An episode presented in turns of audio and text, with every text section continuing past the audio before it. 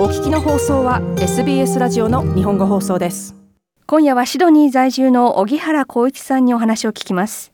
荻原さんはトボジという名前でフォトグラファーとして活動しています。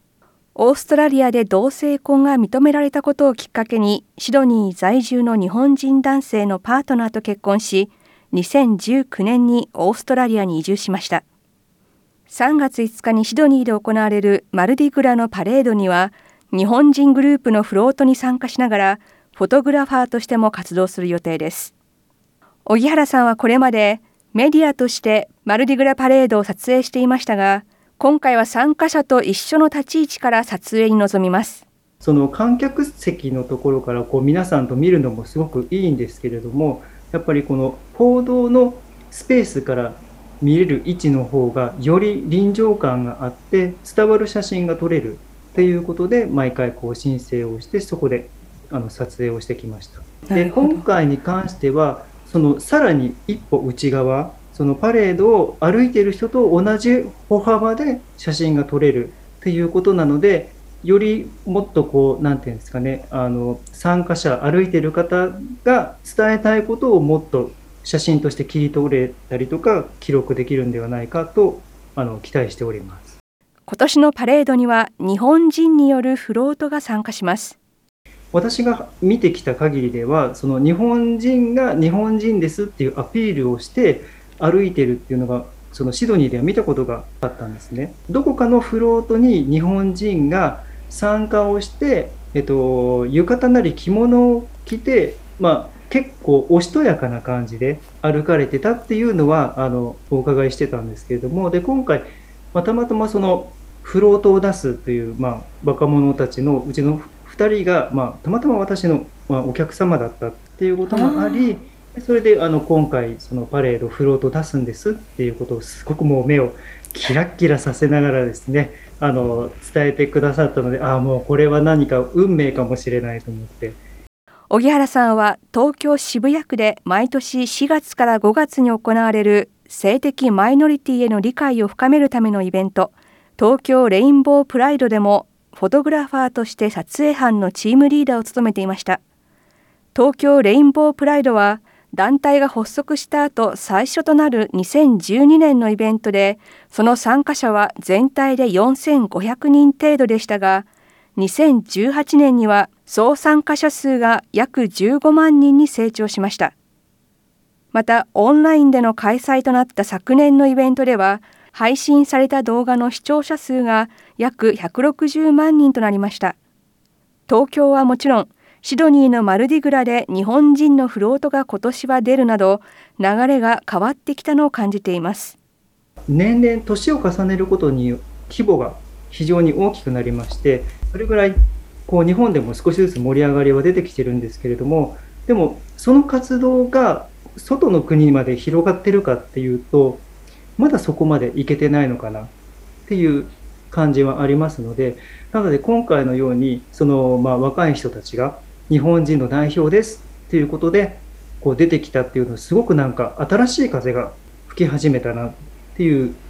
その感想というかあの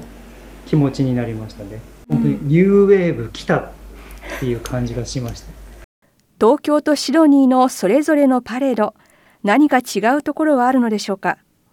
そうですね、東京のパレードは、え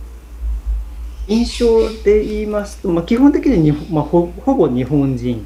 が多かったですね。そのまあ、企業の参加もだいぶ活発にはなってきてますけれども、えー、そうですね、まだまだもっと大きくいろんな企業が参加できるんじゃないかなっていう、なんかまだ伸びしろがたくさんあるようなイベンイベントというんですかね、こう、啓発活動でしたね。うん、で、あと、日本の場合はパレードっていうあの歌い方ができないんですね。デモ行進っていう申請をしないと、ああいう活動ができないので、なのでどうしてもちょっとなんかデモっぽい雰囲気というのが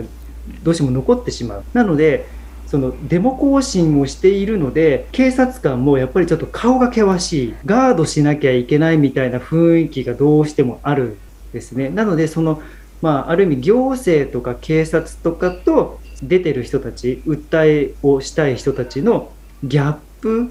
ていうのがどうしても感じざるを得ない感じですけれども、うん、マルディグラに関してはもう全部が何て言うんですか私たちみんな同じだよみんな何、えー、て言うんですかね仲間だよっていう感じがその見てる人も出てる人も警備してる人もボランティアの人もみんな同じだよってみんなイコールだよっていう感じがすごくするんですね。でそれも年齢も人種も例えばまあ宗教なりの信条とかも全部含めて私たちはみんなで一緒に生きてるよ楽しんでるよっていう感じがするのがそのシドニーのマルディグラかなっていう印象があります。とにかくこう熱気熱気がすごいですね。なんか本当にこう啓発活動をしてますよっていうのではなくて私たち生きてるのを楽しんでるよみんなも一緒に楽しもうっていう感じが全体に伝わってるのとあとはそのマルディグラ自体を何て言ったらいいんですかね。こう運営してる人が見せてるっていう感じではなくて本当に観客も一緒に作ってるよっていう感じがすごくしたんですね。まあ、一つ例を挙げるとするならばあのまだオックスフォードストリートで開催できていた時にあのお客さんが並ぶ柵をですね4時半ぐらいになると全員で運ぶんですよ。お客様が。スタッフではなくってお客さんがスタッフの指示、まあ、楽しいなんかこう指示をしてくれるんですけどはいじゃあみんな一斉に動かしますよって言ってこうダーって動かすんですよね。でその感覚がこう本当にみんなで作り上げてるみんなで一つにしてるっていう感じがですねもうそれを見てこうさらにこう何て言うんですかこう興奮するというか感動するというか、うん、そういうとこから始まってっていうパレードなのでなんかとにかく全てがハッピーっていう感じですね。であともう一つ大きなのはこれはあの私が直接体験したことではなくてその一緒に見てた人の感想なんですけれどもシドニーのパレードは他の国のパレードと大きく違うことが一つありますと。でそれは、はい、その啓発活動なのに他の国では人種とか国籍とかであのグループが非常に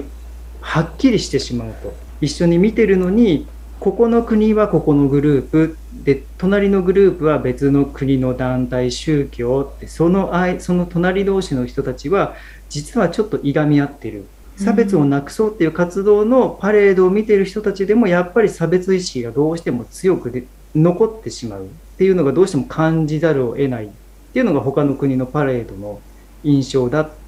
て言っていてでそれそれをもう完全に超越したもう本当にいろんな人たちがそれぞれの楽しみ方をできてる。それぞれを尊重してるっていうのがシドニーのマルディグラの一番いいところだよ。っていうことをまあ隣で教えてくれてみた時にあ本当にそうだなと。小さい子供もいても誰も怒らない嫌な顔をしないしむしろみんなで楽しもう。これをよく見とくんだよっていうことを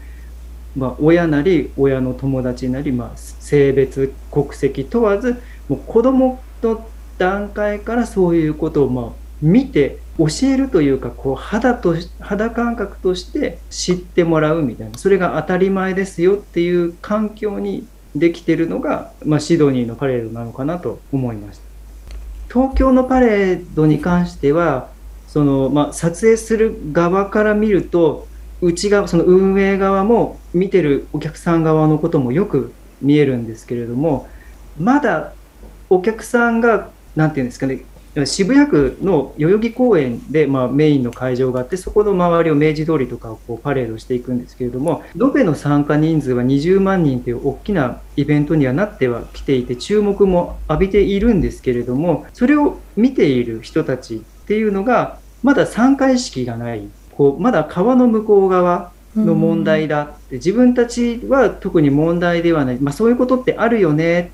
っていうこう自分事としてまだ考えられていない。という印象がまだありますね。で本当はそんなことはなくてすぐ隣の人は何かしらのマイノリティそのセクシャリティだけではなくて例えば耳が不自由であったりとか足が不自由であったりとか、まあ、知的に障害があったりとかでそういうことがあるんだよっていうこう当事者意識がまだちょっと日本は薄いかなっていうのがあるのでその辺がもうちょっとこう見える見えるというか何ですかねすぐ隣にいるんだよっていう意識が一人一人がこう持ち始めると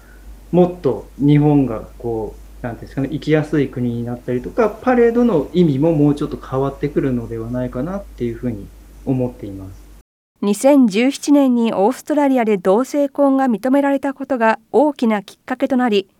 荻原さんはシドニー在住のパートナーと2018年にシドニーで結婚。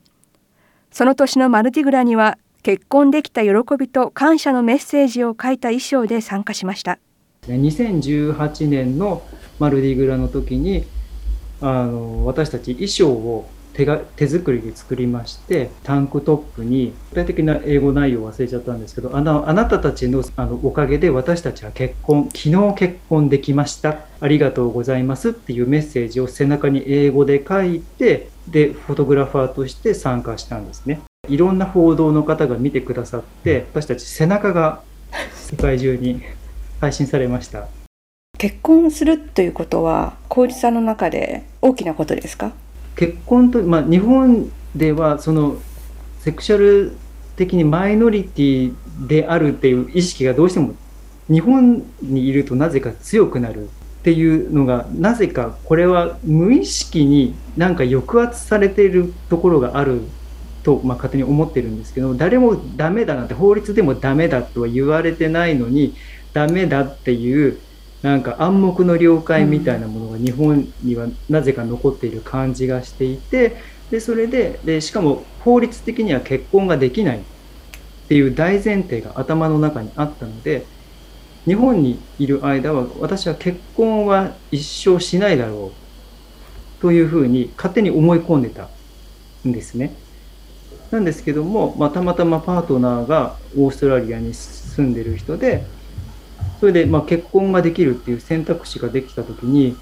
あこういう人生も選べるんだなっていうことでなんかこう何ていうんですかね心の中にあったなんかこう壁というかなんか自分の中でできないと思ってたことの壁が一つ壊れたのでなんかこう一つ解放感を得た自由を得たみたいな感覚がありましたね。日本でも同性パートナーってすごくたくさんいらっしゃるんですけれどもその結婚っていう選択肢が前提にないのでその海外で、まあ、特にシドニーとかでそのパートナーシップを組んでる人たちと日本でパートナーシップを組んでる人たちの何ていうんですかねこの心の持ち方っていうのが若干違うような気がしますね。なんかこう幸せ度のレベルレベルって言ったらいいのかちょっとわからないんですけども幸せを感じてる実感っていうのが少し違うような気がしています。シドニー在住の荻原光一さんでした。荻原さんはフォトグラファートボジとして活動していますがロックダウン中の経験を経て今はモデルとして写真を撮られる側としての活動も始めたそうです。もっとストーリーをお聞きになりたい方は iTunes や Google ポッドキャスト Spotify などでお楽しみいただけます。